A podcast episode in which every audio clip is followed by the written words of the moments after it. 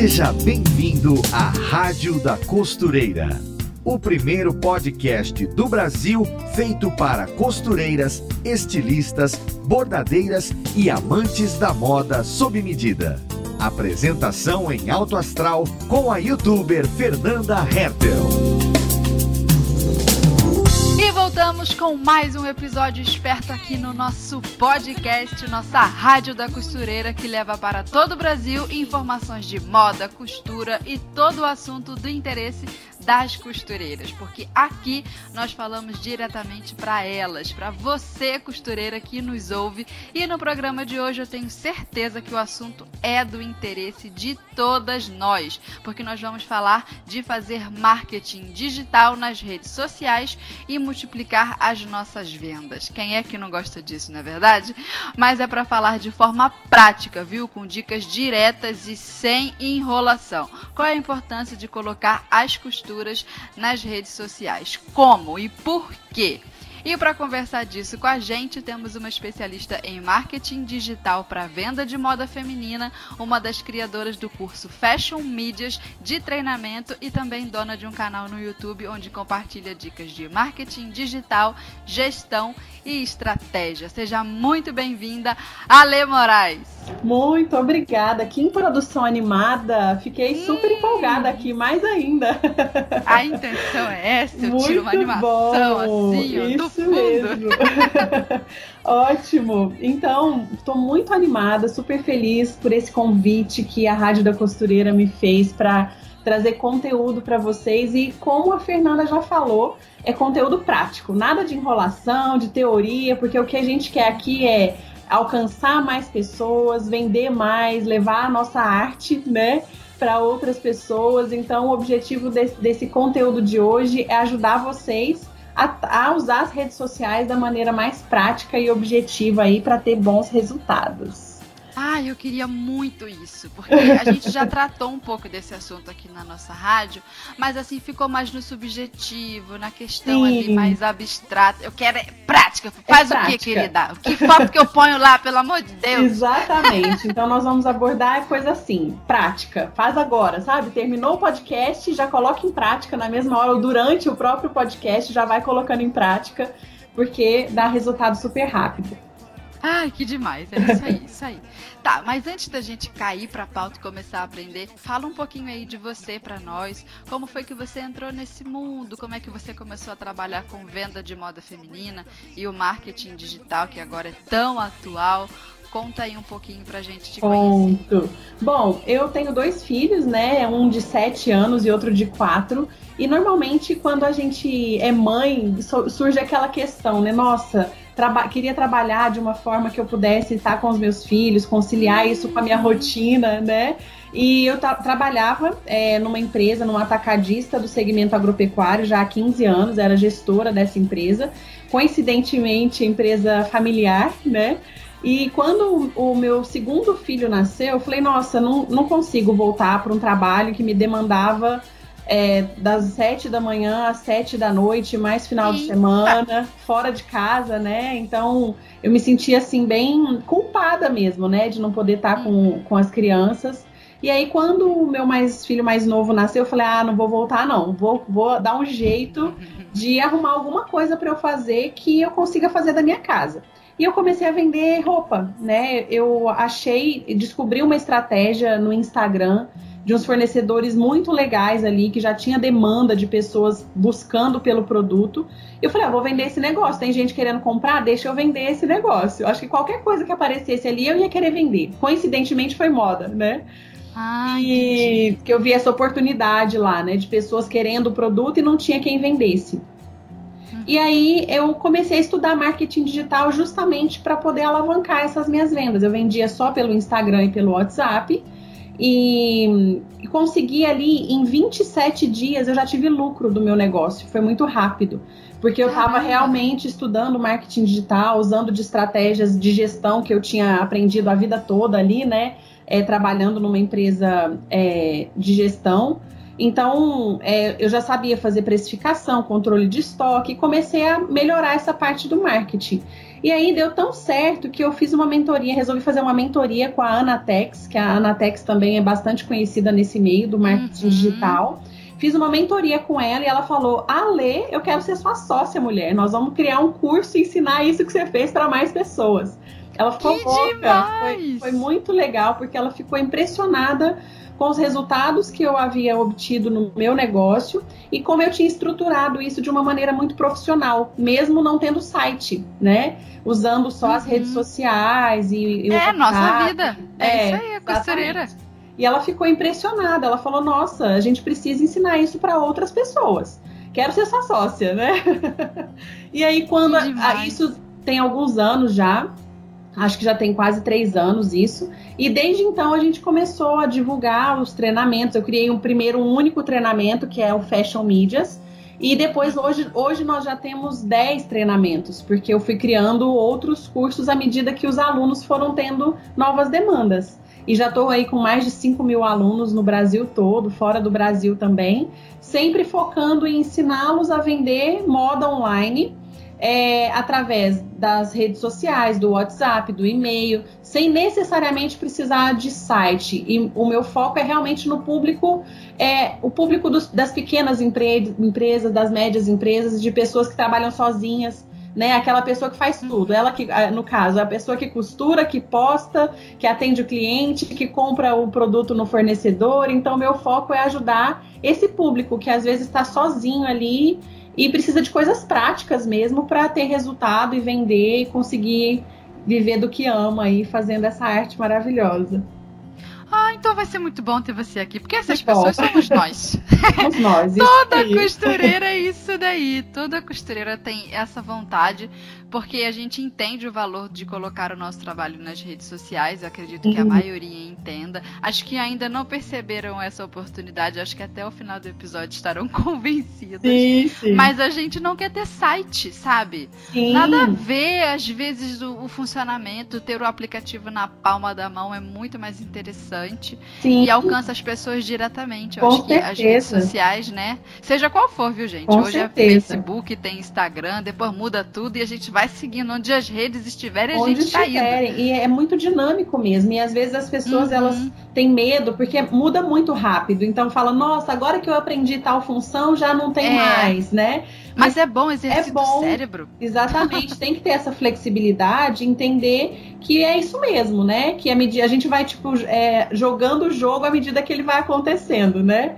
E... Mas independente da plataforma, eu acho que as é estratégias assim, né? de marketing se mantêm, né? Com certeza, se mantém, é. funcionam é, sempre, né? Funcionam há muitos anos já e continuam funcionando. E a gente vai falar um pouquinho também da importância de você não depender exclusivamente só do Instagram e do Facebook, hum. porque não é uma rede social sua, né? É como se a gente Verdade. tivesse construindo uma casa num terreno alugado. Então, a gente tem que saber aproveitar o máximo que essas redes sociais trazem para a gente, mas sempre ter ali o WhatsApp da pessoa, criar uma lista no WhatsApp, um e-mail, para que, sei lá, vamos supor que do nada o Instagram desapareça, você não tá na mão, você tem ali uhum. um banco de dados de pessoas, de clientes, que você pode acessar a qualquer momento sem depender exclusivamente das redes sociais.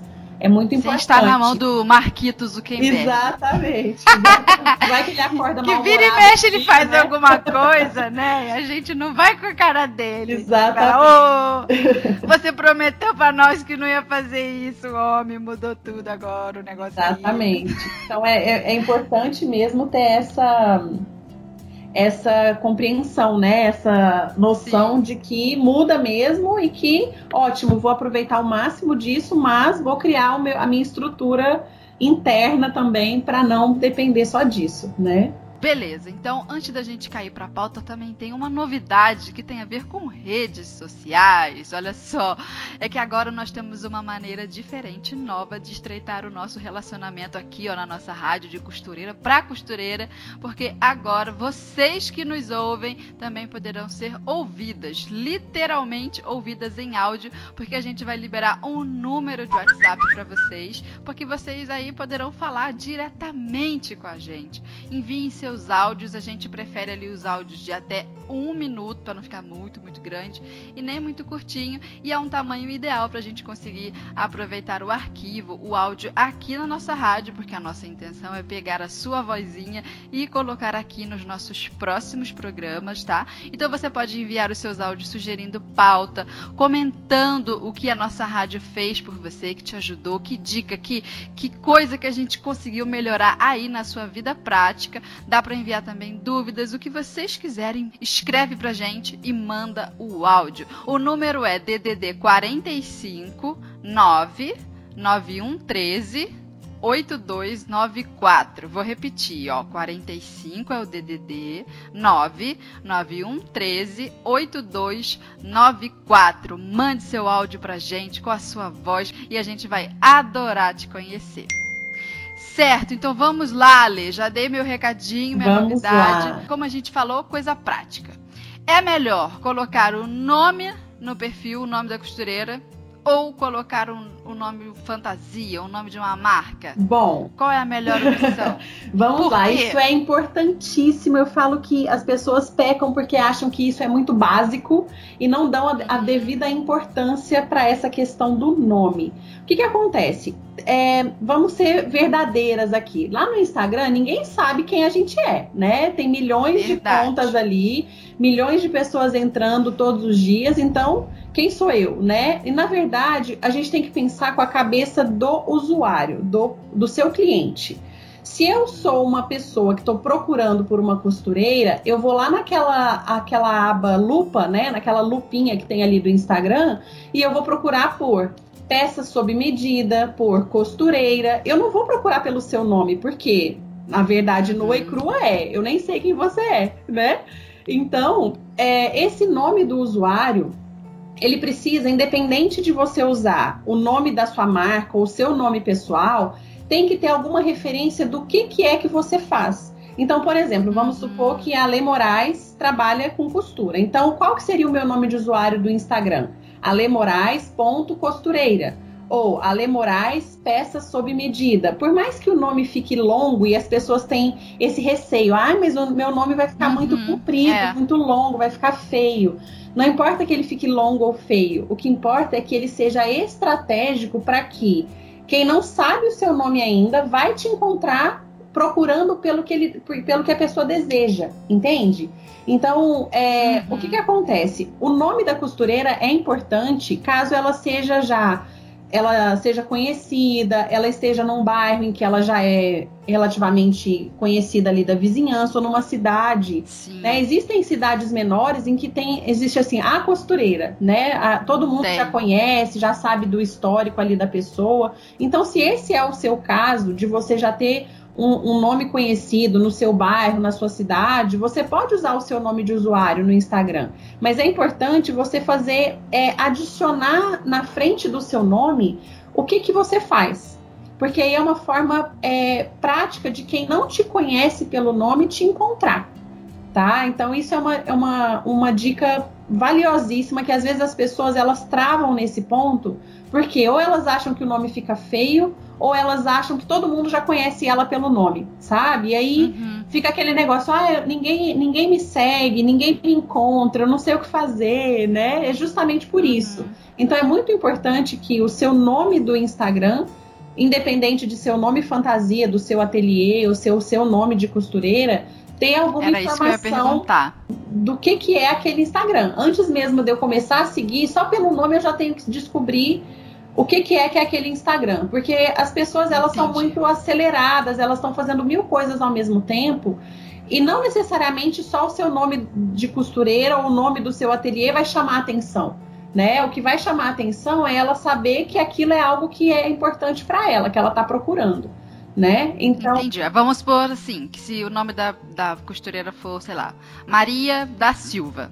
Aí ela põe lá, Maria da Silva, tracinho, e o que ela faz. Isso. Ou ao contrário, o que ela faz, tracinho, Maria Isso. da Silva. Isso, ou bolinha ou underline. É, alguma coisa que separe, né? Isso. Uh, digamos que ela não use o nome dela como referência Maria da Silva. Ela usa o nome do negócio, que é, sei lá, uh, fashion alguma coisa. Aí ela põe esse fashion, alguma coisa, tracinho, né? Qualquer coisa que separe. Isso. E o que ela faz? Isso. Moda sob medida. Moda sob medida, então... ateliê de costura.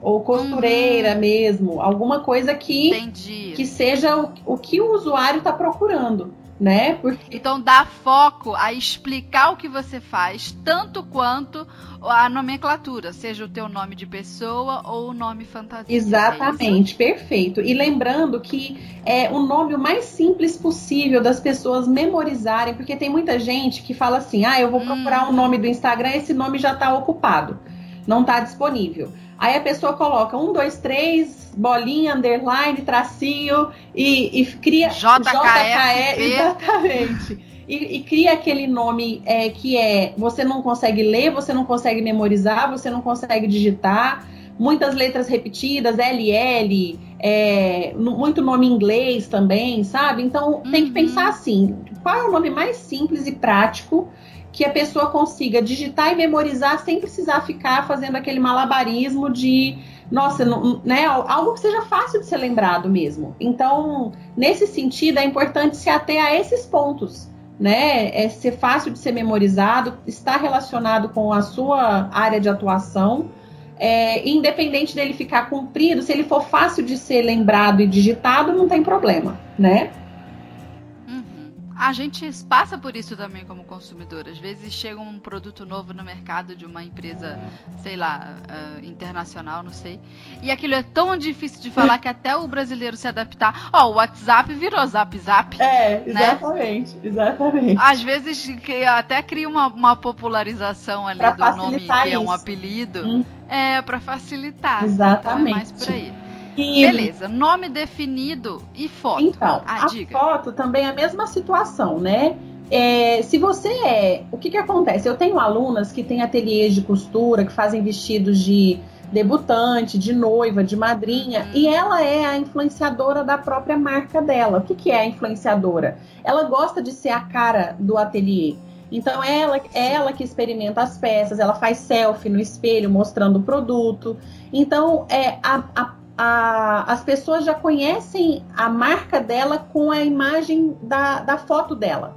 Então, nesse caso, é o, o mesmo rosto, o é rosto é né? né? Então, nesse caso, uhum. se você está numa cidade em que você já é conhecida, ou você é influenciadora da sua própria marca, você gosta de tirar as fotos ali, porque não é todo mundo que, que fica à vontade com esse papel, Sim. né? Então, tudo bem, a foto da sua, do seu Instagram comercial, do seu Instagram pro negócio, ser o seu rosto, não tem problema. Agora, caso contrário, você pode colocar a logomarca, né? É, a... Normalmente é uma logomarca, é uma imagem que fala o nome ali da marca e tal. Então, ou é a sua foto, no caso de você gostar de aparecer e de você já ser conhecida como o rosto do seu ateliê, né? Ou não pode ser a logomarca também. O que, que é? E aquela foto com uma qualidade, com uma qualidade boa. Né? boa. O que, que é importante dizer? Que ali é, é uma somatória de fatores que funcionam juntos. Por quê? Se eu vejo uma foto do seu rosto, mas o seu nome de usuário está relacionando a algo que você faz, ateliê, costureira, as pessoas já vão entender que aquilo ali é um Instagram de negócio. Né? Agora, se eu uhum. simplesmente coloco a minha foto e só o meu nome, as pessoas podem achar que aquilo é o seu Instagram pessoal. Então, é uma somatória de fatores que, que faz a pessoa bater o olho e identificar: não, isso é um Instagram de um ateliê de costura ou de uma costureira. É a foto, é o nome do usuário, a própria biografia também, que é aquele texto que fica uhum. abaixo. Tudo isso é, é, meio que, que um pacote, que, que tem que andar sempre junto, né?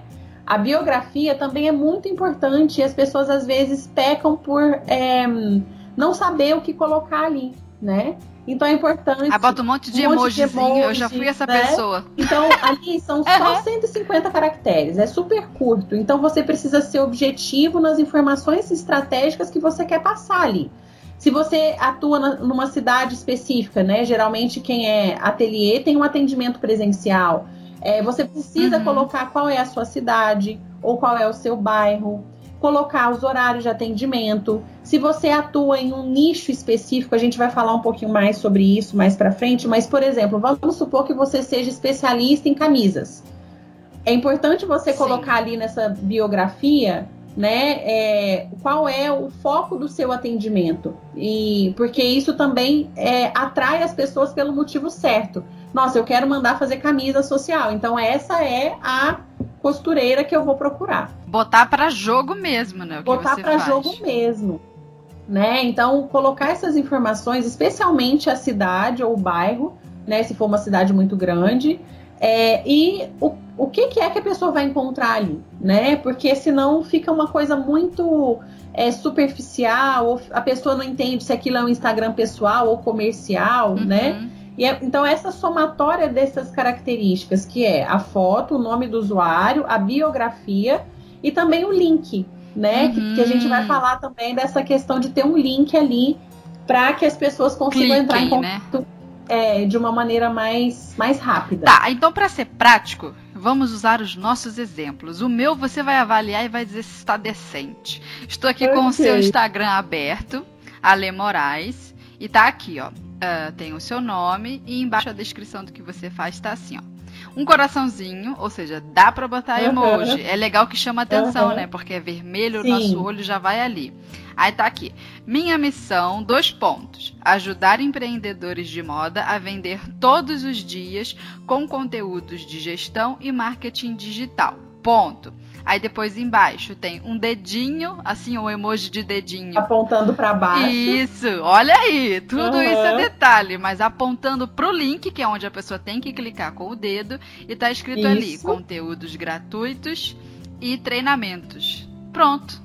E a setinha para baixo, né? O dedinho para baixo. Isso. Isso é muito importante que você tá falando isso, Fernanda, porque a última frase da sua biografia, ela tem que sempre fazer referência ao link que tá embaixo. Uhum. Então, porque ah, o você, meu tá errado nisso. Você precisa fazer uma chamada para ação para a pessoa saber o que, que, o que, que vai acontecer se eu clicar nesse link aqui, o que que tem aqui. Entendi. Porque às vezes a gente pensa que, que é natural das pessoas clicarem naquele link por vontade própria. E não é. Na verdade, o cérebro, né, ele obedece a comandos. Entendi. Então, é, é importante você deixar muito claro na sua biografia, na última linha, da forma como tá no meu aí, até com setinha para baixo, dedinho para baixo, se tivesse como colocar um pisca-pisca, seria maravilhoso, né? Mas dizendo, olha, clique aqui para agendar o seu horário clique uhum. aqui para falar comigo. Sabe? Algo que a pessoa entenda o que, que vai acontecer quando ela clicar ali naquele link. Antes mesmo dela clicar, ela já sabe o que, que vai acontecer quando ela clicar naquele link. Isso é muito importante. Legal. Então, ó, já sei bem que você falou que a gente ia assistir no programa e já ia poder trabalhar aqui, consertar as coisas. Na hora. Consertar na hora. Eu já tenho que consertar aqui minha última frase. Não tá assim. Ó, o meu tá aqui, Fernanda Hertel. Aí a descrição está um coraçãozinho, bordadeira, uma tesourinha, costureira, um esquadro, que é aquele o símbolo da reguinha, modelista. São as três coisas que eu faço lá no canal. Excelente. Aí embaixo eu coloquei: compartilho minha paixão por fazer moda, acredito no poder transformador da costura e amo trabalhar com tudo isso. Então aqui eu já substituiria o meu amo trabalhar com tudo isso com uma chamada para ação, porque o link está bem Perfeito. baixo, né? Perfeito, isso mesmo, isso, isso é importantíssimo. E aí as pessoas elas perguntam assim, qual link que eu vou colocar? Essa questão da chamada para ação é importante. É o emoji também nessa biografia. É, que, como é que eu costumo fazer essa biografia? Eu faço ela primeiro num bloco de notas. Sabe o bloco de notas do celular? Sim. Porque você consegue pular a linha. Quando você faz ela direto ah, é lá no Instagram, fica emendada uma frase na frente da outra, né? Uhum. Então, geralmente, como é que eu oriento? Que você use o emoji para meio que marcar o começo de cada assunto. Uhum. Então, né? E se você faz no bloco de notas, você consegue escrever uma coisa em cada linha. Aí você copia do bloco de notas e cola lá no Instagram, porque aí ele mantém essa estrutura das linhas puladinhas, sabe? Então, visualmente fica é mais fácil de quem está lendo ali entender o que, que é aquilo, né? E, e erros de português, geralmente... pelo amor de Deus, jamais. Pelo amor de Deus, tá jamais. na dúvida de como se escreve uma palavra, porque isso é normal, viu, gente? A língua portuguesa uhum. tem suas peculiaridades. É cheia de pegadinhas. É, joga é. no Google. Joga no Google, vê lá isso, como é que se escreve. corretor, né? É.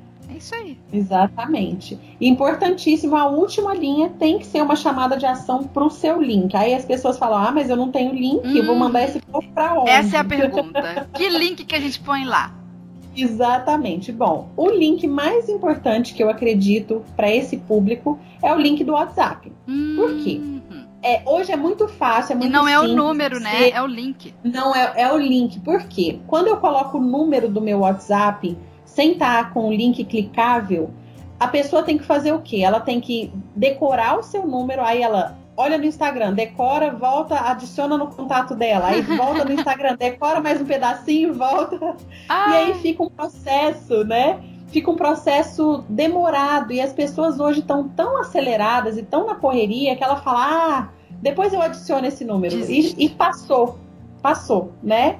Hoje, especialmente na questão de moda, é uma compra muito por impulso, né? As pessoas elas hum. sentem o desejo ali, elas já querem já quer saber preço, já quer resolver, já quer entrar em contato. Então, esse processo, a gente tem a obrigação de agilizar esse processo para o cliente.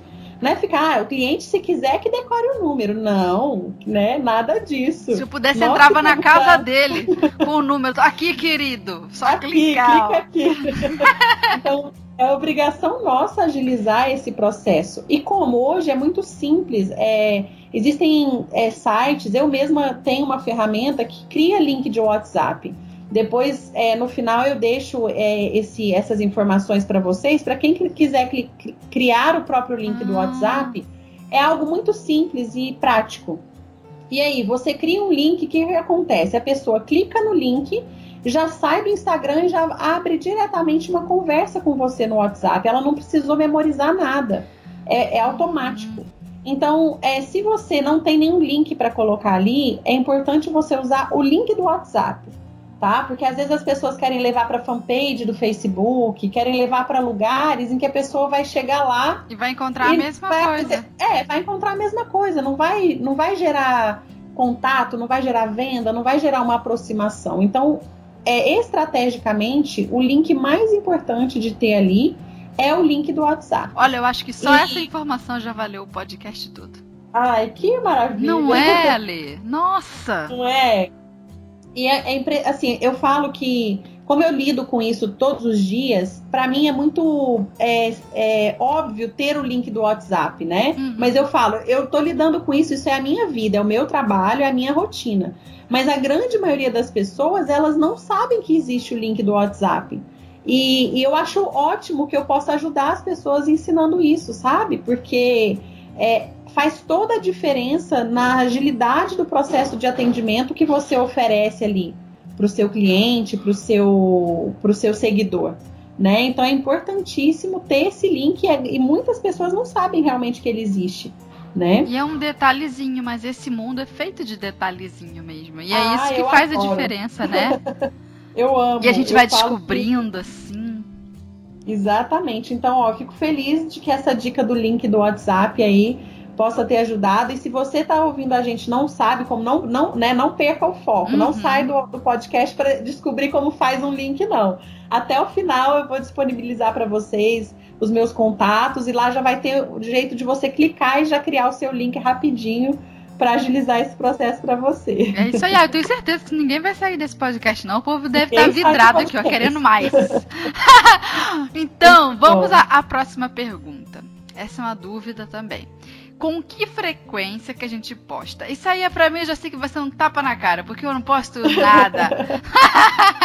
então, Bom, quanto que a gente posta? Com que frequência? Então, depende, né? O que que acontece? O Instagram, ele tem um sisteminha interno, né? Um robozinho que chama algoritmo. Uhum. Que as pessoas têm, morrem de medo desse tal desse algoritmo. Que né? toda hora muda esse desgraçado. Toda hora muda. E o que, que acontece? você precisa ter um mínimo de consistência para que o Instagram entenda que você é uma pessoa ativa ali naquela rede social. O que não então, é ruim, que eu... né? É não, e, e é, é, bom que filtra também. Os que não são muito ativos, eles meio que vão desaparecendo ali. Ninguém uhum. vê, né? E os que estão ativos têm uma prioridade ali na, na hora de mostrar as fotos e tal. Então, o que, que eu indico? No feed, que é, o feed é a sua timeline ali, né? A sua, a sua vitrine ali do Instagram. Uhum. Eu indico que frequência, pelo menos uma vez ao dia. Pelo menos uma vez por dia é importante você postar. De preferência em horários em que o seu público está mais ativo. E tem como ver isso nas estatísticas, a gente fala sobre isso daqui a pouco. Mas geralmente, quais são esses horários que dão resultado melhor? Na parte da manhã, que é o horário que o pessoal tá ali, acordou, né? A gente já acorda grudado no celular, uhum. olhando as redes sociais. Então, esse horário é um horário bom de postar. Horário de almoço, que geralmente no, no, no meio da manhã e no meio da tarde, as pessoas estão ocupadas, trabalhando, fazendo várias coisas e não estão tão focadas na rede social. Então, ou de manhã, ou na hora do almoço, ou ali em torno de 18 horas, de 18 horas para frente, também é um bom horário. O ideal, ideal mesmo, seria que você postasse três vezes ao dia, cada uma nesse horário. Uma, posto, uma foto de manhã, uma na hora do almoço e uma no final do dia. Mas na prática, a gente sabe que não é todo mundo que tem essa disponibilidade. É, porque então, são 90 postagens por mês. Sim, sim. E então, uma vez por dia e focar nos stories. Porque hum. os stories são aquelas aquela bolinha, né, colorida que fica em volta da nossa foto, que são aquelas postagens que desaparecem após as 24 horas. É, os, as pessoas hoje têm visto muito mais stories do que a própria timeline em si. Então é importante, caso você não consiga fazer as postagens com frequência no feed, não esqueça de fazer stories todos os dias, pelo menos ali uns 5 stories por dia, mostrando. A gente vai falar um pouco sobre conteúdo, mas mostrando, mostrando as fotos, mostrando os seus bastidores, uhum. mostrando a sua ida a, a uma loja de tecidos, mas você precisa movimentar ali os stories. Pelo menos uns 5 por dia. Não é difícil, a gente vai falar sobre isso. É, é tranquilo fazer 5 stories por dia. Sim. É, mas é muito importante, porque hoje, eu não sei você, Fernanda, mas hoje eu, eu vejo muito mais stories do que timeline. Sim. Do que as eu... fotos em si. Eu vejo muito os stories. Muito mais stories, né? É, e também a lupinha, onde a gente vê o, as postagens boca, né? de quem uh, a gente não segue, mas ali eu descubro muita coisa. É. Aí tem ali em cima tem as repartições, né? Você pode ver coisas relacionadas a estilo, o tema, né? É, e, ou então, sei lá, culinária. E eu passeio mais ali ou nos stories. Aí na, no meu perfil mesmo, na, na timeline das pessoas que eu sigo, ali quase uhum. não vejo. Eu achei que era só eu mesmo é. que fazia isso. Não. E o perfil, o modo da pessoa usar as redes sociais vai mudando também. À medida que as funções novas vão aparecendo, é, existe uma maneira. A pessoa vai mudando também, né? Uhum. Gosta, eu gosto mais dos stories, eu acho mais dinâmico, mais divertido, mais, mais é, gostoso mesmo de ser acompanhado. Então eu também fico praticamente só nos stories. Sim. E aí a gente tem que pensar que o nosso cliente também. Se, o meu, se eu tô mais nos, mais nos stories, com, com certeza o meu cliente também tá. Então, se eu tiver que escolher, Ale, eu só consigo fazer post é, uma vez por dia no, no feed e, e, o resto eu vou fazer stories. Excelente, porque as pessoas estão mais focadas nos stories ali mesmo, uhum. né? Então essa consistência é de postar, né, é, é muito importante. Porque é a gente se acostuma com, com o conteúdo que está chegando. Tem conteúdo que eu até espero, que eu sei que vai postar ali uma coisa Exatamente. ou outra, a gente já fica esperando. E Exatamente. eu acho que também, dentro da plataforma, com essa questão aí do robozinho, a gente também tem que manter a presença, né? Com certeza, com certeza, porque são milhões de usuários, né? Uhum. Milhões de postagens todos os dias. E como é que a gente faz para aparecer no meio desse é. tanto de, de gente postando? é mantendo a consistência, né? Não tem outro jeito. Claro que tem várias estratégias que nós vamos falar, da legenda, das hashtags, uhum. né? Que é importante usar também. Mas é, ter essa consistência é muito importante. E nada como um bom planejamento para ter isso, sabe? As pessoas falam, ah, mas é impossível fazer um post por dia. É, o que, que, que é legal dizer? Existem hoje, Fernanda, ferramentas que agendam os posts sabe? Você consegue criar todos os seus posts, vamos supor, eu quero ficar livre essa semana toda dos posts. Então você consegue no domingo, por exemplo, agendar todos os posts de segunda a sábado.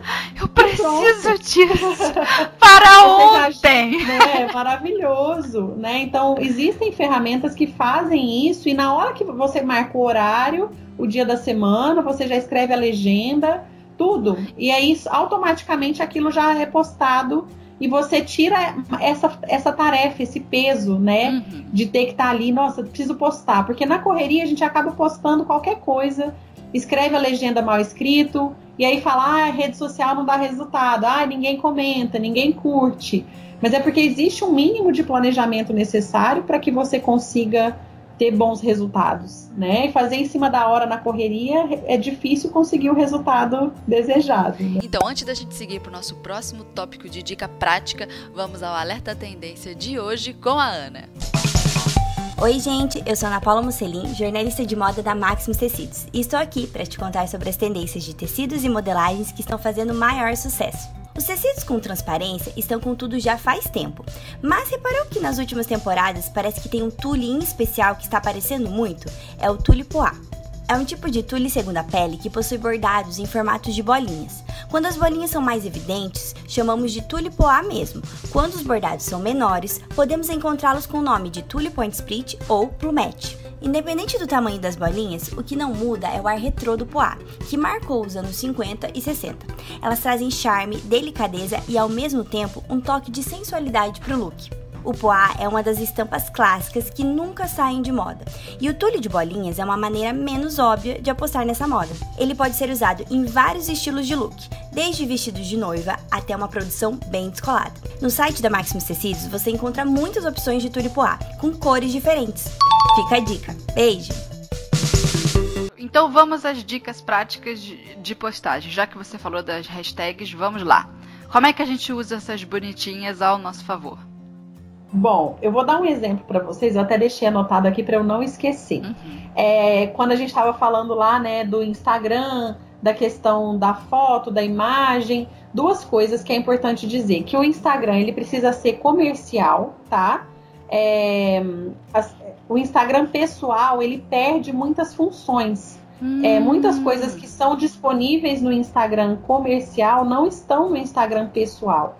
Então é muito importante, é, porque a, às vezes a costureira que está ouvindo a gente, como é uma pessoa física, né? Ela tende a achar, nossa, eu não preciso de ter um Instagram comercial, eu vou usar o meu mesmo.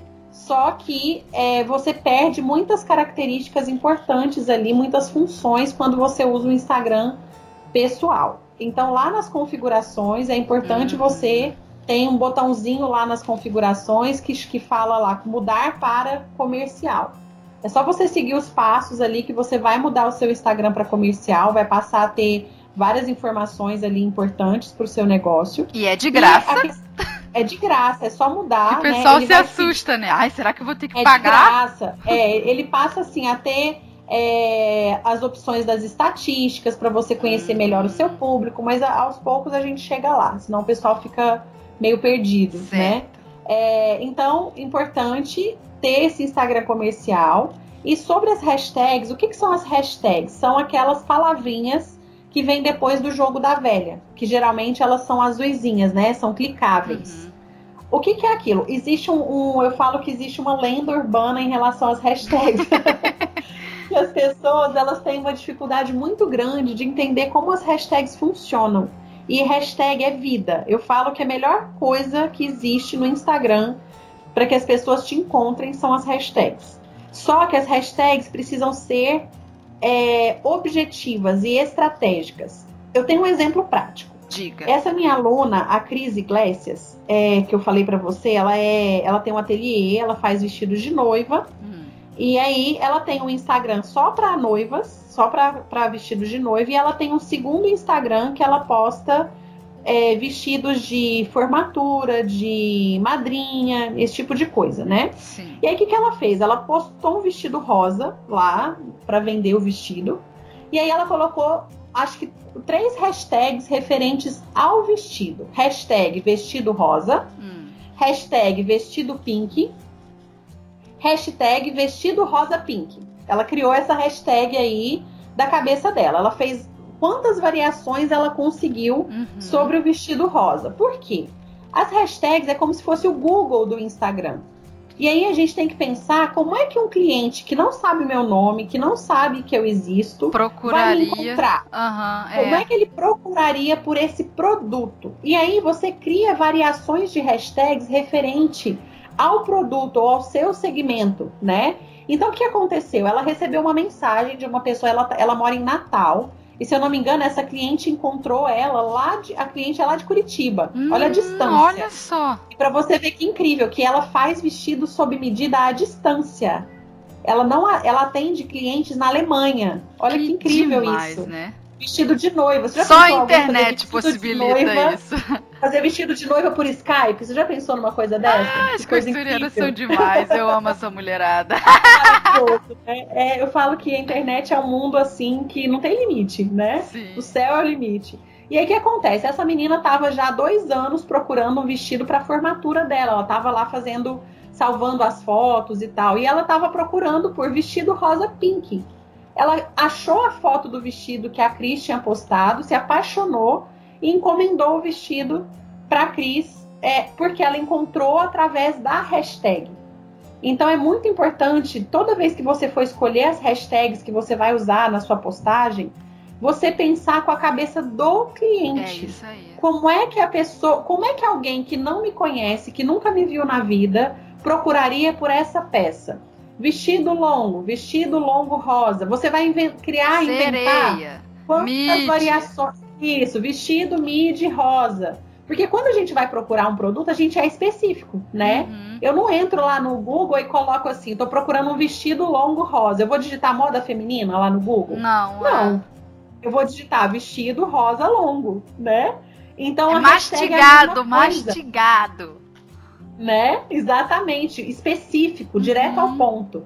Então, as pessoas elas têm mania às vezes de usar, até por falta de conhecer isso mesmo, de usar essas hashtags que estão na moda. Hashtag diva, hashtag é, verão 2019, hashtag Sim. blogueira. Só que aí é, é uma questão assim de, de raciocinar no seguinte sentido alguém que está procurando a minha peça vai me encontrar por essas hashtags genéricas, essas hashtags que não são referentes ao meu produto? Não, ninguém vai te encontrar por essas hashtags. E geralmente então, são hashtags que têm muita postagem, milhões. Isso. E às vezes isso impressiona, né? Porque a pessoa pensa, nossa, olha aqui, várias pessoas isso. usam.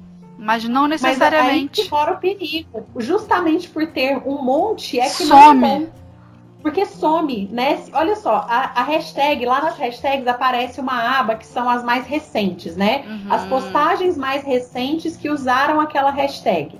Quando você está usando uma hashtag muito concorrida, você concorda que você acabou de postar no mesmo segundo sua foto já desceu, porque mais não sei quantas milhões de pessoas já usaram aquela hashtag depois de você. No mundo. Então a sua foto, a sua foto desaparece. Ninguém vai ver, ninguém vai te encontrar. Entendi. Então, quando a hashtag é mais específica, não importa se tem cinco pessoas, se cinco pessoas usaram ou se ninguém usou ela ainda. Você tem que pensar é que como que o meu cliente procuraria por aquele produto. Pronto. E você cria quantas variações forem sua mente conseguir criar, né? é, de me meios que as pessoas procuram. Porque, por exemplo, eu nunca procuraria por um vestido usando o rosa e o pink na mesma hashtag. Vestido rosa pink. O meu raciocínio seria ou é vestido rosa ou é vestido pink. Uhum. Mas não importa como eu penso, importa como o meu cliente pensa. E aí, como eu não sei como ele pensa, eu tenho que criar quantas variações eu conseguir imaginar Mistura tudo. Alguém, exatamente, né? Então, esse caso da Cris Iglesias é muito forte, Sim. porque. E a menina falou, ela perguntou pra menina, ah, como é que você me encontrou? Ela, ah, pela hashtag vestido rosa pink. Ai, que demais! Olha que incrível, né?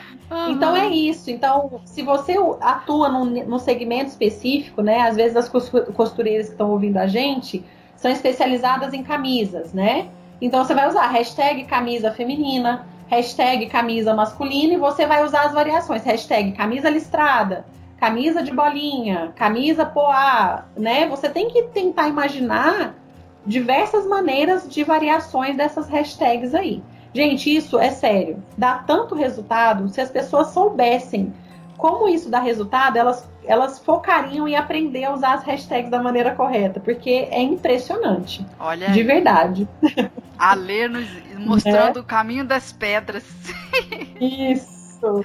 E aí, ó, eu indico assim, usar umas 10 hashtags, sabe? Não precisa, pode usar até 30, tá? Ou, pelas normas do Instagram ali, pelas políticas, eles falam que até 30 hashtags uhum. funcionam, tanto na legenda como no comentário, não importa.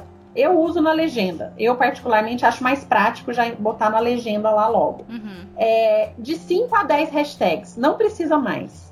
Se você usar hashtag específica, não precisa de ficar enfiando hashtag ali que não tem nada a ver, sabe? Tá, agora deixa eu te fazer uma pergunta. É vantagem ter um bloco de hashtags padrão que você usa sempre? Porque eu vejo que o pessoal às vezes dá essa dica, botar no bloco de notas umas 10 hashtags sobre aquele assunto. Vamos supor, no meu caso, bordado, bordado de pedraria, bordado de miçanga, bordado de vidrilho. E a pessoa já tem aquele blocão ali guardado no, nas notas Aí na hora da postagem é, né? é só copiar e colar. Isso é vantajoso Sim. ou vicia a pessoa em não então, pensar numa hashtag então, interessante? É vantajoso no sentido assim, de agilizar, de agilizar metade do trabalho. Porque hum. independente de você usar um bloco padrão, você tem que escolher as específicas da foto. Entendi. Então, assim, não faz sentido eu fazer um post de uma foto de vestido e eu colocar hashtag camisa. Uhum, Entende? Porque sim, a é. pessoa é. vai, a pessoa tá procurando por vestido e vai cair numa foto de camisa, ela que, né, vai pensar, o que que está fazendo aqui, né? Então, as hashtags padrões podem ser aquelas do seu mercado, como você deu o exemplo, né? Uhum. Bordado e tal. É, ou moda evangélica, moda plus size, que são é, não tão amplas como moda feminina, por exemplo. Então, o que eu indico é que você tenha salvo num bloco de notas ali umas quatro ou cinco hashtags que são mais gerais e que toda foto você escolha umas quatro ou cinco específicas da foto. Então, de qualquer forma, você precisa pensar em qual foto que você está postando para escolher a hashtag que está referenciando aquela foto. Entendeu? Beleza. Então, numa postagem nossa tem a foto, tem as hashtags e no texto. Que linguagem no que a gente usa? Então, eu, eu sou a favor assim. É claro que erros de português, como a gente já falou, é algo que tem que estar tá atento, né, para não cometer os erros de português. Mas a abordagem, eu falo que é, é muito uma questão de você ser você mesma. Uhum. Porque se eu quero, se eu sou uma pessoa mais informal, mais divertida, se eu começar a usar uma linguagem muito técnica, muito certinha, muito isso de uma forma ou de outra desconecta com o público. Verdade. É porque assim. o, né, uhum. o público ele quer é verdade, ele quer se conectar, porque querendo ou não, pessoas compram de pessoas, Sim. né? Então, o que, que eu digo? Que você precisa ser o que você é. Se você tem uma abordagem um pouco mais formal, mais técnica e você gosta de se comunicar dessa forma, a sua legenda pode seguir esse mesmo perfil. Agora, se você já é, já faz mais brincadeira, já é mais descontraída, essa sou eu. Isso na legenda também, né? Eu também, Sim. eu gosto de fazer, de usar emoji, de carinhas, de usar uhum. é, perguntas mais divertidas, porque as pessoas sabem que eu sou assim, né? Então conecta. É, o, o, formal demais, eu acredito que dis, distancia um pouco, sabe? Uhum. Dá para você escrever. É, Porque, afinal de contas, é rede social, né? Não é, é rede social. Não é, é, não é um. Como é o nome um daquele negócio? Científico. Isso que a gente faz no final da, da faculdade. Isso, Como é o nome daquilo? É, um TCC. É, né? não é TCC, não, não gente. É um artigo científico. então, assim, da mesma forma que você conversa com as suas clientes, se você conseguir transparecer essa mesma abordagem na sua legenda, né, é, é o ideal, porque a pessoa ela vai sentir vontade de continuar acompanhando, de responder ao que você coloca. É, e o que, que, eu, que, é importante? Sabe aquela chamada para ação que a gente fez lá na, na nossa biografia, falando clique aqui no link, clique aqui embaixo. Na legenda é importantíssimo sempre ter uma chamada para ação também, porque você precisa falar para a pessoa o que, que você quer que ela faça. Você quer que ela comente? Então você escreve. Uhum. Comenta aqui o que, que você achou. Você prefere isso ou aquilo? Ah. Ou se você quer que ela compartilhe com alguém, compartilhe com a sua amiga que também está procurando um vestido para formatura. É muito importante em toda legenda que você fizer, você dar um, um comando. O comando que você quiser, mas se você não fizer isso, você vai estar sempre com a sensação de que ninguém está lendo as suas legendas, porque as pessoas elas não têm o hábito de comentar. Elas estão na correria ali. Então, se você precisa dar o comando, sabe? Instigar. Toda, isso. Toda legenda precisa ter uma chamada para ação. Precisa ter uma pergunta no final, ao, pedindo para compartilhar, pedindo para responder alguma coisa. Por exemplo, se você amou esse vestido, fala eu. Aí as pessoas respondem eu, né? Uhum. Para você até sentir que tem gente ali te acompanhando, que você não tá sozinha, né? Sim.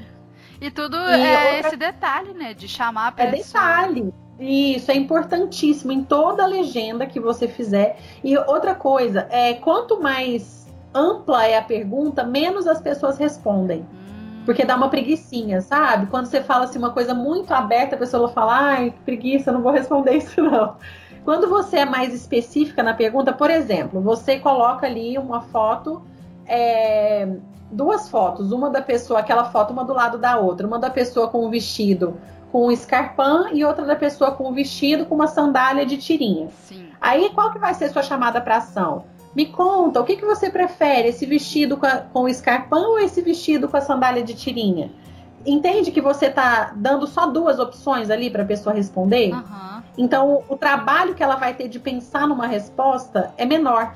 Que e loucura. é isso, é isso agiliza, tipo assim, ah, eu vou, já que eu, é, quando você dá a opção, a pessoa é mais ágil na resposta. Né? Então é importante isso nessa chamada para ação, não deixar ela muito ampla. Porque aí as pessoas falam, ah, não sei o que ela está perguntando, tô com preguiça de responder, pronto, já passou, não responde nada, né? Uhum. Então, quando você cria o hábito de fazer perguntas ou chamadas para ação mais específicas, as pessoas começam a, a interagir mais. Pode ser que na primeira vez que você faça isso, ninguém responda, é normal, mas à medida que você vai fazendo isso com frequência e com consistência, as pessoas começam a interagir com você, isso melhora o seu engajamento, aí você se sente mais animada porque você vê que as pessoas estão interagindo com as suas postagens, né? Entende melhor o seu público-alvo, né? Porque se você começa a entender que seu público-alvo tem preferência por determinadas coisas, você foca suas postagens naquilo. É muito comum as pessoas, quando elas vão fazer as postagens, elas quererem postar de tudo, sabe? A costureira, ah, eu preciso mostrar tudo que eu tenho aqui no meu, no, no meu portfólio. Mas às vezes o seu público-alvo ele gosta muito de quando você posta vestido midi. Nossa, toda vez que eu posto vestido midi, é, tem mais comentários, tem mais curtidas. Então você pode focar a sua comunicação nesse tipo de peça. Porque quando a pessoa for até você no ateliê, ela vai ver que você faz todas as outras coisas. Uhum. Mas se o seu público tem preferência por determinados tipos de. Não quer dizer, ah, Ale, agora eu tenho que fazer só vestido midi. Não, não é isso. Você pode continuar costurando de tudo. Mas se o que dá mais engajamento e mais retorno para você nas redes sociais são determinados tipos de produtos, você pode focar sua comunicação nesses tipos de produtos para levar as pessoas até o ateliê. E lá você oferece as outras coisas, né? Mas é importante ter um foco da sua comunicação em alguma coisa também, para não ficar aquela confusão que a pessoa entra no seu Instagram não sabe o que, que ela vai encontrar ali. Né? Tiroteio né? de conteúdo. Tiroteio, exatamente. Tá, agora que a gente já tem aí mais ou menos uma definição da postagem, e essa postagem está instigando o comentário, a interação. Como é que a gente interage de volta? É importante responder cada comentário, de que maneira? Muito importante. Por quê? Muito importante, por dois motivos. Primeiro, porque ali melhora é, aquele robozinho do Instagram, o algoritmo. Ele entende que a pessoa comentou, você respondeu de volta, que existe um, um, um diálogo ali. E quando ele entende isso, ele geralmente mostra as suas postagens mais para aquelas pessoas. Porque ele fala, nossa, a pessoa se interessou por esse post, então eu vou continuar mostrando as fotos dessa, desse post para ela, dessa conta do Instagram para ela. Então é importante responder os comentários porque melhora o seu engajamento no geral e porque você mostra que você respeita o seu seguidor, respeita o seu cliente, você está atento ali, né, de que a pessoa está interagindo e você responde de volta, porque senão fica um monólogo, né? E aí depois as pessoas não entendem por que, que elas não têm resultados. E uma, uma dica prática que eu quero dar agora é que é o seguinte: quando você tem um Instagram comercial, você obrigatoriamente precisa ter uma fanpage lá no Facebook, uhum. né? É uma, é uma regra. Para você transformar o seu Instagram comercial, você tem que ter uma fanpage no Facebook. E quando você faz isso, você transforma o seu Instagram em comercial, lá na fanpage existe uma aba que chama caixa de entrada. Quando você entra na sua fanpage do Facebook, tem lá configurações, página inicial e tem uma abinha que chama caixa de entrada. Parece uma caixinha de correspondência. Uhum. Ali, isso é milagroso, porque ali está a caixa de entrada do seu Instagram, do seu Facebook e do seu Messenger. E agora eles vão colocar os direct messages lá também. Que coisa! O que, que, eu quero dizer com isso? Que quando você entra ali na fanpage, nessa caixa de entrada, você consegue responder todo mundo que está sem resposta. Porque no Instagram, às vezes, a gente se perde, né? Oh. As pessoas vão comentando e você não sabe mais em que foto que foi, e fica aquele tanto de gente sem resposta, horrível. Lá nessa caixa de entrada fica marcadinho quantas pessoas estão sem resposta fica lá, igual no WhatsApp aparece lá, tem uhum. 11 conversas, 20 conversas, fica isso lá nessa caixa de entrada também. Dá pra ver tudo e junto, né? Dá pra ver tudo junto. Ah, tu me salvou, né? Pelo amor de Deus. É maravilhoso. Você consegue responder pelo computador ou pelo aplicativo do Facebook, né? Uhum. Pelo computador é muito ágil, eu não sei vocês aí, mas eu adoro essa parte de, de mexer, pelo, de, de digitar pelo computador. E você centraliza tudo ali. Então você tem certeza que não tem ninguém sem resposta. É maravilhoso isso, super, é tipo, né, gratuito. E dá para acompanhar de pertinho. Dá para acompanhar de pertinho e não deixar ninguém sem resposta. É maravilhoso essa caixa de entrada lá. Olha Fica aí. na fanpage do Facebook. Mais uma que nós aprendemos. Mais uma. Agora, bom, falamos do texto, da hashtag, dos comentários. Agora, da foto em si que tipo uhum. de foto que vende mais? Aquela que pá, faz um impacto. Sobre então, a foto, como é que é o lance? Sobre a foto. É importante, geralmente as pessoas se conectam mais com pessoas mesmo, sabe? Então eu percebo que foto em pessoas é porque você consegue ver melhor o caimento da peça, é, é, diferente quando eu coloco num cabide quando eu coloco numa pessoa, né? Uhum. Eu consigo ver ali mais detalhes se marca alguma coisa, se fica transparente. Então, tudo isso a gente consegue ver quando está em pessoas. Mas é claro que não é todo mundo que consegue ter uma pessoa à disposição ali para tirar a foto. Uhum. É, no caso, por exemplo, da Cris Iglesias, ela faz selfie no espelho e ela gosta de aparecer, mas não é todo mundo que tem essa disposição, né? De estar tá ali aparecendo. Então, é, funciona também foto em cabide, foto no manequim, mas no corpo gera mais conexão. Tá? Aí pede para cliente, né? Eu acho que. Pede para né? cliente. Fala, ah, você tira Sim. uma foto para mim? Poxa, eu posto Sim. lá. Às vezes a cliente se sente até honrada. Valorizada, é... exatamente. É importante só se documentar no WhatsApp que a cliente autorizou, ah, sabe? Falar, olha, sim. você me autoriza a postar sua foto no meu Instagram? Porque hoje em dia é bom se resguardar nesse sentido do direito de uso de imagem. Sim. Né? Então, sempre que você for usar uma foto de uma cliente sua, só dá uma checadinha ali, se documenta pelo WhatsApp mesmo. Olha, que, que é, quero postar sua foto, você ficou linda, você me autoriza? Pronto, já está documentada que foi autorizada a usar aquela foto, uhum. né? E é importante dizer que é, é bom aproveitar a luz do dia, sabe? Eu não, não acredito que seja necessário usar a câmera, câmera profissional. Hum. Com o celular é super possível ter fotos de qualidade, tá? É, a não ser que você vá fazer um, um ensaio com modelo, um ensaio externo, né? Que aí já é uma outra história. Mas nesse, nessas fotos do dia a dia, com cabide, com manequim, com a modelo, é, a própria cliente, o celular resolve super bem e você consegue, se você aproveitar a luz do dia mesmo, né? Fazer enquanto tá claro e tal, com certeza a sua foto vai ficar mais iluminada, vai ficar com uma qualidade melhor sem você precisar investir numa câmera profissional, né? Sim, então de início assim não é exatamente é necessário, imprescindível. Não, não é. Inclusive, na semana passada eu estava gravando um treinamento que chama Fotos para Vender Moda. Hum. Eu fiz uma parceria com um fotógrafo justamente para isso, para ensinar as pessoas a tirar foto com celular. E assim, o, o, treinamento inteiro é com o celular e com coisas baratas, tipo isopor, cartolina, sabe? Caramba, Porque, que demais! É, a gente quis desenvolver algo justamente para atender essa necessidade do público, né? Que quer tirar foto, mas não quer investir caro numa máquina, nem sabe usar uma máquina profissional. E a gente gravou um treinamento no, que vai sair em breve aí, acho que até o final do mês, para ensinar pessoas a tirar foto só com celular. Eu só não indico as pessoas usarem muito filtro hum. nas fotos para não mudar, mudar a cor do produto.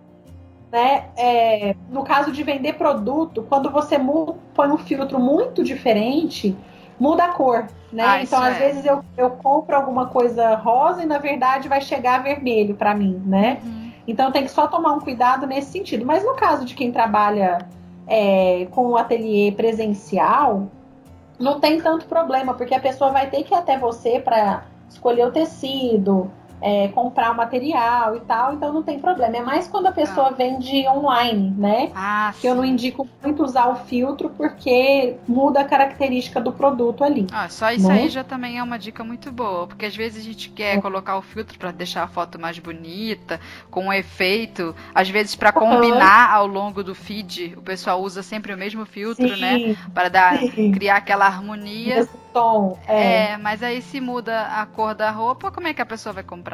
Exatamente. Então é, é esse cuidado que tem que ter só em relação ao filtro, né? Uhum. Uma coisa que eu falo em, relação a essa harmonia, as fotos do Instagram elas vêm de três em três, né? Quando a gente olha o Instagram, uhum. a timeline, Era isso que eu te geralmente são, é, um, é, um, trio, né? São uhum. três fotos uma do lado da outra. Geralmente, como é que eu indico que as pessoas façam? Que elas usem ali variações da, do mesmo produto, uma foto da frente, uma foto das costas, uma foto do detalhe, para ficar harmônico, mas para também não ficar muito engessado, sabe? Quando a gente cria uma timeline muito certinha, às vezes dá uma travada no sentido, nossa, hoje eu não posso postar foto, eu tenho que postar frase, né? Uhum. E você fica, fica meio engessado mesmo nesse aspecto. Então, se você tem, por exemplo, ah, eu, hoje eu vou postar só vestido. Aí você posta três fotos de vestidos, talvez com a mesma tonalidade ou com o mesmo tipo de estampa, para ficar uma timeline harmônica ali, né? E isso é Mas é tão pra não ficar tão mesmo, engessado. Né? Para não ficar é, aquela bagunça.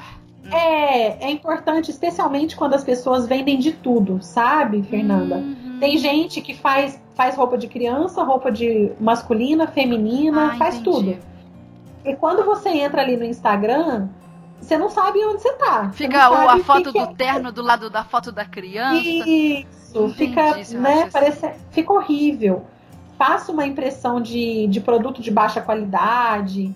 Então, por exemplo, se você nem é mãe, né? Você não tem filhos e você começa a ver no seu Instagram ali fotos de roupinhas de criança, você fala: que Instagram é esse que eu tô seguindo que tá me mostrando é, fotos de roupas que eu não tenho interesse. Uhum. Então, quando você mistura tudo, você acaba se desconectando de algum público. Né? Então é importante você ma manter essa harmonia, tentar colocar as fotos pelo menos de três em três que conversam entre si, claro, sem precisar ficar muito engessada, uhum. mas ter um mínimo de organização ali na sua timeline para que as pessoas vejam que é uma vitrine mesmo, né? E uma vitrine de uma loja é minimamente organizada, né? Uhum. Não é uhum. aquela bagunça. E a sua vitrine do Instagram também tem que ter ali um mínimo de organização, de fazer sentido para as pessoas que estão te acompanhando. Eu acho que também uma, uma ideia legal da gente passar para o pessoal de forma prática é que como postar tantas vezes, às vezes, né, cria um trabalho pra gente, uh, sei lá, se a gente ficar postando, como é quem é que costura, não é mesmo? Uhum. Tem algumas coisas que facilitam a nossa vida, né, que são ideias. Por exemplo, postar frases, né, a gente Sim. faz num, num Canvas da vida, que é um programinha, Sim. coloca ali uma frase que sei lá, tem a ver com o seu negócio, ou então sobre moda, que algum estilista famoso, Sim. renomado, é, falou, criou aquela frase. É, Inspirações. Isso, isso aí, isso é uma ideia legal. Inspiração, sei lá, do look da Bruna Marquezine com né, alguma coisa que a costureira saiba fazer, sim, algo que explique sim. também. Isso que eu ia te perguntar, é esse marketing que é chamado marketing de conteúdo, que é quando uhum. você atrai o seu cliente, gera mais venda a partir de conteúdo, quando você está literalmente ensinando uma coisa para ele. Por exemplo, uhum. você sabe a função da pence num vestido? Né? O público uhum. geral não sabe. A costureira domina essa área. Sim, então ela poderia sim. criar uma postagem com uma foto de um vestido que ela tenha feito, sei lá, qualquer coisa, uma camisa, com uma pence, dando ênfase àquilo, né? A pence Sim. serve para ajustar na cintura. E todo cliente Sim. bem informado, dizem os especialistas, valoriza. É, que valoriza, que compra mais, porque ele tem consciência do que, que ele está levando para casa, do valor daquilo. Então é uma ideia também para colocar nas Sim, redes sociais, com né? Com certeza. E é, o que eu digo é que assim, você tem que conhecer bem o seu público e tomar um, um mínimo de cuidado só para não virar um tutorial, como se você estivesse ensinando uma outra costureira. Sim. Né? Porque o, se o seu cliente final é o público, se o seu cliente alvo é o público final ali que vai comprar o produto para usar, é importante você criar conteúdos falando sobre isso, né? Hoje em dia tem aplicativos que você acelera os vídeos, então você pode mostrar um processo de trocar um zíper, por exemplo, para a pessoa ver que é complicado, que não é uma uhum. coisa muito simples. Né? Mas você não precisa ficar ali uma hora trocando um zíper. Você pode acelerar o vídeo e só colocar, olha, demorei tanto tempo só para trocar um zíper, né? Para poder mostrar a importância disso, mas não se ater muito a, a detalhes muito técnicos, porque aí senão você acaba, seu Instagram acaba, vir, acaba virando um tutorial uhum. para outras costureiras e não para o cliente final. É, ao invés né? de atrair compradores, vai atrair, vai atrair, atrair alunos. alunos. uhum. Exatamente. Mas, por exemplo, é mostrar o acabamento do, das peças que você faz é, os bordados, os detalhes de bordado, se for material bordado. Até uma coisa que eu acho legal de mostrar nos stories, né? Que é, é eu falo que os stories é para você mostrar coisas informais também, né? Meio que bastidores. Uhum. É, se você vai no, numa loja de tecido, você dizer, olha, é, essa calça, se você comprar na loja é tanto, mas o tecido você vai uhum. gastar dois metros desse tecido da, do, do, tipo tal e você vai gastar X reais. Meio que, que mostrar para as pessoas que comprar o tecido e mandar fazer, às vezes fica mais barato do que comprar pronto e fica mais próximo do que você quer, né? Do seu gosto.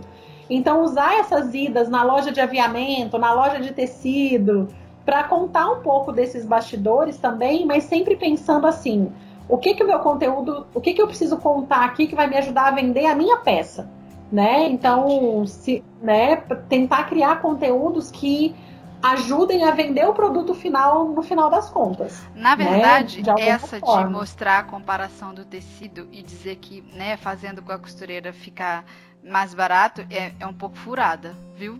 Porque é, né? é só funciona. Não fica, né? Não, não fica. Uhum. Porque só funciona para quem compra o tecido e a própria pessoa costura. Aí a gente cai naquela Sei. da aluna, né? Que quer aprender sim, a costurar. Sim. Quem compra a, a, roupa pronta, aí a gente costuma dar foco a valorizar que aquele tecido sim, que a pessoa comprou. Isso. Ela pôde escolher uhum. o tecido, ela pôde olhar na etiqueta quanto que tem Ótimo. de fibra natural, quanto que tem de tecido sintético a roupa pronta vai ser feita uh, no corpo dela, com as curvas dela. Espe especialmente para ela. É, porque né? se a gente começar a dar foco de que ah, o tecido é mais barato, então você comprar roupa sob medida vai ficar barato também, a conta nunca fecha. Nunca fecha. nunca. Ótimo, ótimo. Porque exatamente isso, se o foco é, é agregar valor, uhum. né? Então a abordagem dos conteúdos tem que ser nesse sentido, isso. né? Do que faz sentido porque justamente, não, olha, você vai ter uma peça customizada, personalizada, com as suas medidas, com o tecido que você escolheu. Uhum.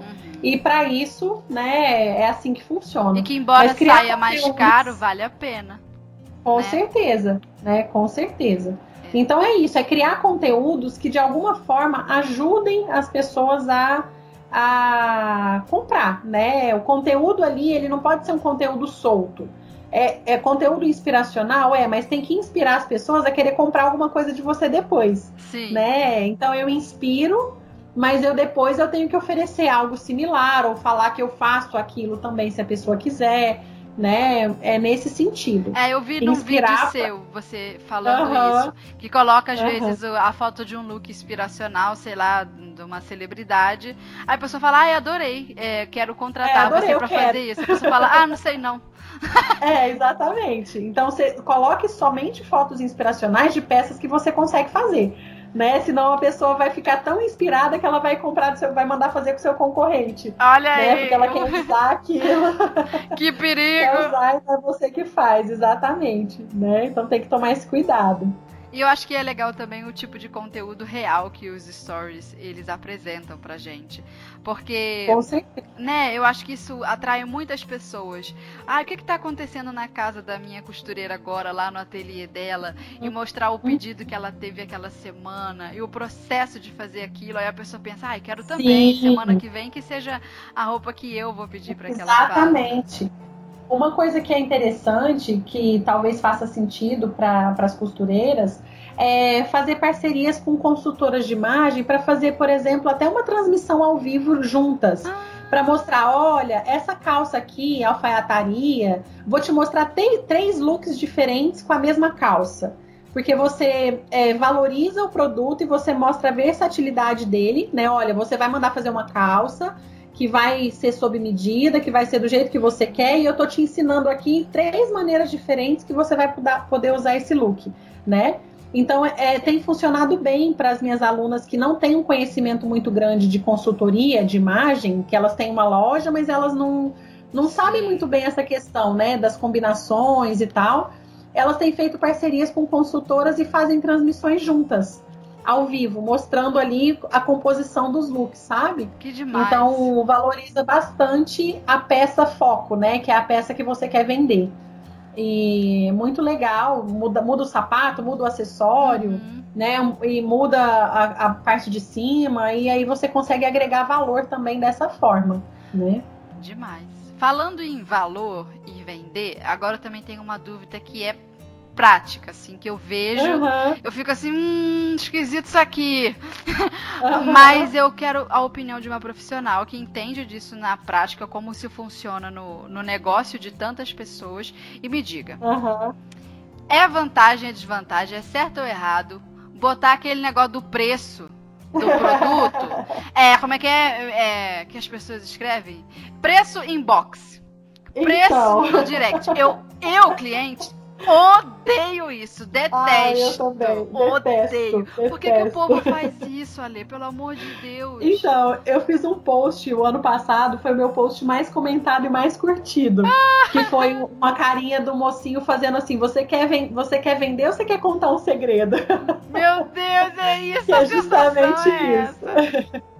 né? Então, assim, é, eu sou a favor total, e eu já fiz várias pesquisas e é unânime as pessoas detestam ter que ficar, ah. parece que implorando alguma informação. Isso né? aí. É, preço inbox, preço por direct. A grande maioria das pessoas não sabe nem onde é o tal do direct. Uhum. A gente sabe o que é direct porque a gente mexe com isso todo dia, mas a, a grande maioria dos usuários nem sabe o que, que é direct. Né? Então você fala preço no direct, a pessoa fica pensando, meu Deus, onde que é isso? É que uma que é outra isso? plataforma? Tem que instalar. Quem, quem, quem, é esse direct que eu preciso chamar ele aqui? Então, é, essa questão de colocar o preço, eu falo, olha, se você tivesse um site, você não ia ter que botar o preço ali de qualquer forma? Né? Eu nunca vi um site em que você entra no site e não tem o preço ali e você tem que perguntar para alguém, né? Por que será que as pessoas Nas redes sociais isso? é a mesma coisa. Elas eu acho que existe medo. muito medo da concorrência, medo de de o concorrente descobrir e vender mais barato, ah. né? Que na verdade eu não acredito muito nisso. Eu falo, olha, esquece seu concorrente. Você quer vender? Você faz um bom trabalho. O seu atendimento é bacana. Às vezes as pessoas vão preferir pagar mais caro com você porque o atendimento é bom. Às vezes as pessoas vão comprar de você justamente porque você coloca o preço e elas querem uma agilidade ali no atendimento, né? Então, é, eu sou totalmente a favor de colocar preço. Claro que existem ressalvas, se você vende no atacado, aí não é legal colocar o preço, porque aí você acaba expondo os seus revendedores, o preço de custo, né? Ou se você tem um, um precisa explicar muito que o valor agregado daquilo é muito alto, né? Então, se é caro demais. Tickets eu, muito eu altos são mais trabalhosos. É, Vender um apartamento, por exemplo. Como é que você isso, vai botar lá? Exatamente. 300 mil. Ou então, às vezes, uma prestação de serviço, tipo um pacote de.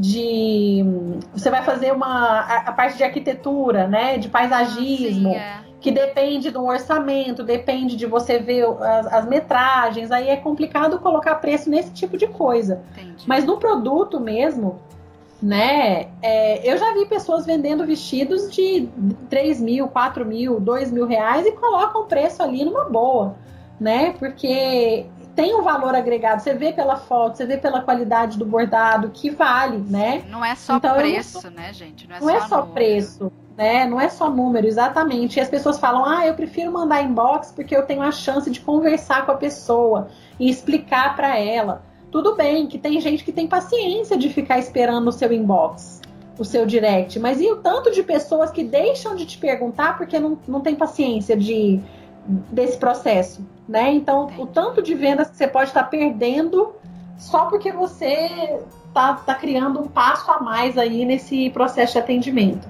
Né? Então, eu sou a favor do preço, porque eu, particularmente, como cliente, uhum. se não tem o preço, eu não pergunto, não. Dá eu até raiva, outro. para de seguir esse negócio aqui.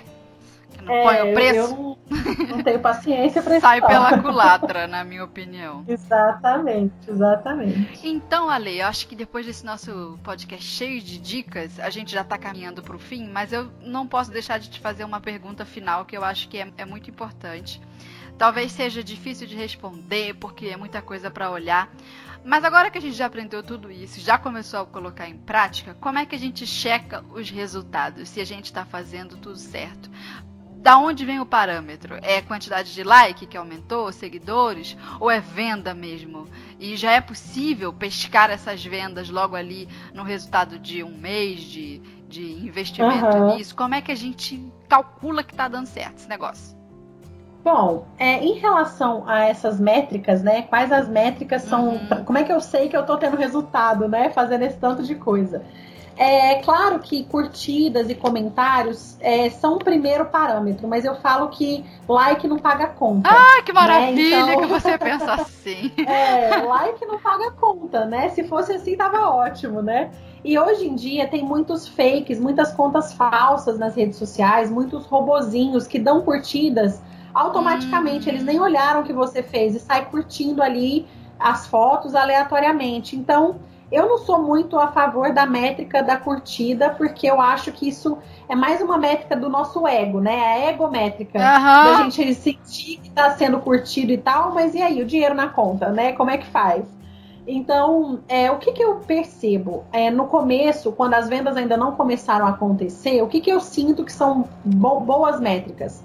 comentários, comentários reais, né? Comentários de pessoas que leram a sua legenda, que responderam a sua chamada para ação, quer dizer que você está no caminho certo, que as pessoas estão interagindo ali com você. Eu gosto muito de olhar as estatísticas do Instagram comercial, porque lá nas estatísticas você consegue ver é, não só se os seus seguidores estão aumentando, porque também quantidade de seguidores não é o mais importante. Uhum. Tem gente que tem milhões de seguidores e é tudo seguidor de mentira, não serve para nada. Ou então só Mas serve pra xingar. É, exatamente. Mas você vê se são mais homens do que mulheres, por exemplo, ou se são mais mulheres do que homens. Porque se você vende para o público feminino, é, o ideal é que o seu Instagram mostre isso. Olha, eu tenho no meu Instagram, por exemplo, eu tenho 90% mulheres e 10% homens. Uhum. E realmente o meu público é mais feminino. É, as cidades que você tem mais seguidores, porque se você atua numa cidade específica, essa informação é importante para te mostrar que você está no caminho certo também. Quando você olha lá nas estatísticas, vamos supor, eu estou aqui em Uberlândia. E aí eu vejo que a maioria dos meus seguidores também é de Uberlândia. Isso é ótimo, porque mostra que eu tô fazendo as coisas do jeito certo. Então são as primeiras métricas ali que a gente vê que está funcionando. E as métricas de venda, né? Se tem é, pessoas te chamando quero. no WhatsApp, se elas estão clicando no seu link do WhatsApp, estão entrando em contato com você, já é um excelente sinal. Agora, se você fecha ou não a venda, já é um segundo ponto. Era né? isso que São eu ia te falar. É técnicas de fechamento e tal, mas se as pessoas estão te procurando, estão chegando ao seu WhatsApp ou se tem indicações, né, clientes antigas que estão indicando você para outras pessoas, é um excelente sinal de que você está fazendo o que precisa ser feito. Agora, olha, Ale, as pessoas entram em contato comigo, eu passo preço, mas ninguém fecha. Aí são, é um, é um, são técnicas mesmo de fechamento, de tentar descobrir por que, que as pessoas não estão uhum. é, fechando, se é, se é o preço, se, se você não está conseguindo agregar valor e mostrar por que, que, é, né, por que, que é importante a pessoa comprar aquilo, aí é uma outra história. Mas para mim, a métrica mesmo que vale é se está gerando venda ou se pelo menos está gerando interessados que chegam a, a entrar em contato com você para procurar por aquele produto ali que você está vendendo, né? É, que aí a pessoa já acertou a mão no alcance das redes sociais Isso. dela. E aí só partir pro, pro fechamento mesmo, que, que é realmente é outra questão que a gente tem que estudar, né, também. Sim, sim. Eita, não é Mas, pouca coisa não, hein? É, é bastante coisa, é muita coisa né? Mas eu sou a favor de sim, like, curtida e esse tipo de número de seguidor não é o mais importante, uhum. tá? Não é mesmo. Eu tenho alunos que com 300 seguidores já estão vendendo aí, porque os seguidores realmente têm interesse naquilo que ela vende. Alunos com 300, 400 seguidores estão vendendo todo dia, é, mesmo tendo esse tantinho aí pequeno de seguidores, estão conseguindo ter resultados. Né? É, e para venda e... mensal, 300, 400 é muita coisa.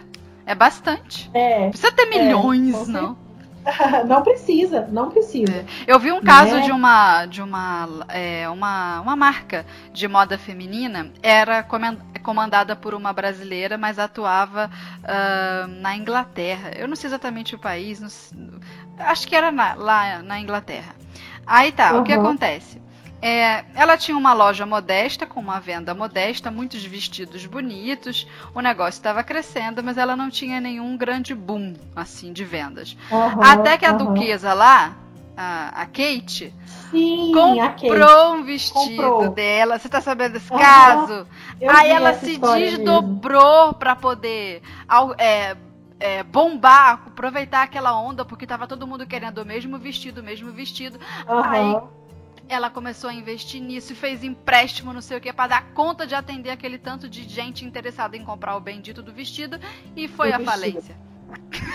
Porque fez um monte de peça e as pessoas não compraram depois. É, e até por ter Nossa. feito um monte de peça, não é só fazer. É, é, não é só gastar o dinheiro, por exemplo, comprando tecido, é você produzir. Para produzir, você tem que ter maquinário. Para ter maquinário, você tem que ter também quem trabalha no maquinário, aí contrata funcionário. Com certeza. Aí faz empréstimo. No final das contas, por mais que ela tivesse ali um monte de venda feita, vamos assim dizer, até ela uhum. conseguir entregar a venda e se desdobrando para fazer isso, foi a falência.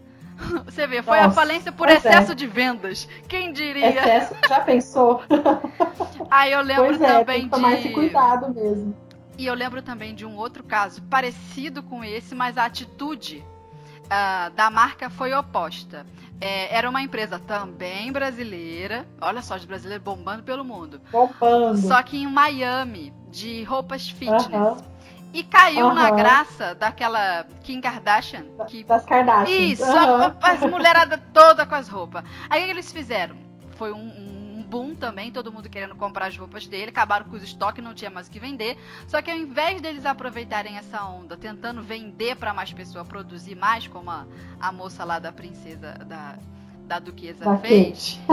Isso. O que, que eles fizeram? Eles aproveitaram esse holofote todo para criar valor agregado para a marca. Não focaram em venda, tiraram uhum. os, olhos, os olhos do lucro, de querer dinheiro, de querer vender. Só falaram assim: já que está todo mundo olhando para nós, vamos mostrar o nosso valor. Aí começaram a falar do tecido de qualidade, do quanto a roupa veste uhum. bem, do quanto aquilo, não sei uhum. o quê. Uhum. Conseguiram um monte de seguidores que não tinham até então. Uhum. E depois, com aquilo tudo estabilizado, aí sim passaram a vender mais, crescendo a venda gradativamente. Não faliram. Excelente. E aumentaram as vendas aos poucos. E a marca se espalhou pelo restante dos Sim, Estados Unidos. e conseguiu ficar mais sólida, né? Assim, Sim. com uma base mais estruturada. Você vê como né? que é atitudes diferentes. outro caso aí, é, com certeza. Atitudes diferentes diante da mesma com situação, certeza. gerando resultado resultados tão opostos. Então, assim, ver o que, que é melhor, né?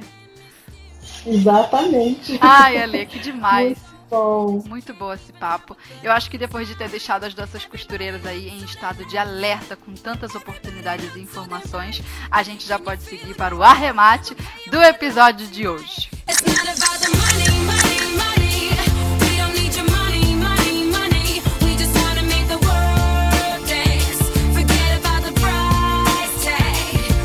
dizia não sei quem que a propaganda é a alma do negócio. E eu sei que para muitas costureiras que nos ouvem, o investimento na qualidade do ofício de costureira, na excelência do acabamento, na responsabilidade com os clientes, já são coisas que por si só deveriam bastar, né, para conquistar mais clientes. Porém, a realidade nos mostra que não é bem assim. Não basta apenas ser excelente costureira, é preciso mostrar isso para as pessoas. É preciso convencer, é preciso envolver, é preciso se vender. Olha que coisa. E hoje em dia, o melhor lugar, o mais barato, mais acessível, mais notável lugar para fazer isso é nas redes sociais. E eu sei que muitas de nós olha isso como um bicho de sete cabeças e talvez algumas costureiras já estejam acostumadas ali com aquele marketing offline que já fazem há muito tempo, talvez a placa no portão de casa, o famoso boca a boca e também assim aquelas panfletagens que muitas costureiras fazem no bairro. Eu sei que tudo isso é menorzinho, mas olhar para o marketing nas redes sociais de forma diferente é possível nos fazer enxergar que no final das contas até que é a mesma coisa, sabe? A foto do perfil é como a placa do costura-se no portão, os comentários são o novo boca a boca e cada foto postada é como se fosse um panfleto, é a sua propaganda. O alcance, claro, é muito maior e a nossa satisfação também. E não é só pelo negócio, por vender, é uma questão também de vender as nossas ideias, não apenas os produtos, de aproveitar uma oportunidade que surgiu para nós costureiras que trabalhamos há anos escondidinhas ali no nosso ateliê, costurando as coisas mais lindas que ninguém podia ver. E agora a gente tem a chance de colocar isso para fora, de estufar o peito de orgulho e mostrar o nosso trabalho para o mundo. Isso é tão legal, tão bom quanto vender. E eu espero que esse episódio de hoje tenha inspirado vocês. E eu quero agradecer demais a presença da Ale aqui com a gente. Muito obrigado por esse papo tão prático, tão direto. Olha, era tudo que eu tava precisando. Você caiu do céu, Ale. Muito obrigada. Ai, que graça. Eu amei o seu, o seu arremate aí. Muito lindo, é isso mesmo. E eu tô muito feliz, muito honrada de poder estar tá aqui contribuindo com vocês de alguma forma. E que bom que as dicas puderam ser, mesmo em áudio, né? Uhum. Puderam ser é, práticas aí para que vocês já consigam colocar para funcionar assim, ó. Terminou o podcast, já coloca isso em prática para começar a vender ainda mais. Ai, que demais! Eu acho que acho que os coreiros estão babando, já estão ali com o aplicativo na mão. Ai, que delícia! E consertando tudo. Ai, que demais! Muito bom. Então, Ali, deixa pra gente seus contatos, que agora que a gente te conheceu, deixo, viu o seu trabalho, a gente quer te achar. Muito bom. O meu Instagram, eu tenho dois Instagrams. Eu tenho um que é o alemorais.mkt digital e tenho marketing digital para moda que é um Instagram, pelo nome vocês já viram, é um Instagram com nome estratégico, né? Uhum. Marketing digital para a moda. E é, nesses Instagrams, nos dois, eu tenho um link que ensina vocês a criarem o link do WhatsApp.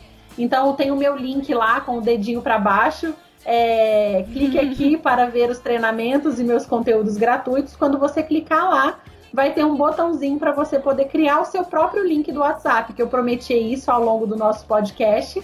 Não esqueci para vocês poderem ter um link ali na sua descrição para que as pessoas entrem em contato com vocês mais rapidamente. E nesse mesmo link do meu Instagram, vocês têm acesso a todos os meus treinamentos, todos os meus conteúdos gratuitos. O meu link do YouTube também tá lá, uhum. tá tudo lá para você ter acesso a todas essas informações. E eu tenho um blog também, o Venda Moda Online, vendamodaonline.com.br. É um blog também que tem conteúdos semanais que podem ajudar vocês aí ainda mais a terem resultados vendendo online. Conteúdo não vai faltar, né, Ale? Conteúdo não vai faltar. O que eu mais faço é produzir conteúdo. Que demais. E no YouTube, os vídeos são assim, curtinhos, são rápidos, são os mesmos também que você posta nos stories e é assim, fácil de aprender, às vezes vale o dia de trabalho que você vai ter no Ai, que Instagram por ter assistido aquele minutinho ali. Ai, muito Sim, bom. São coisas rapidinhas e práticas. Tudo assim, aplicável. Né? Meu negócio é descomplicar esse bicho de sete cabeças. Ai, que bom! Era tudo que a gente precisava. Eu quero agradecer a presença de cada costureira aqui com a gente, porque eu sei que vocês assistem a, a nossa rádio com muito carinho, compartilham, vocês falam eh, sempre no, no meu Instagram também do quanto é legal, me cobram os episódios e eu fico muito, muito contente com a presença de vocês aqui. Obrigada mesmo e eu espero que esse episódio tenha ajudado. Um beijo a todas vocês e até o próximo episódio. Um beijo, tchau, tchau.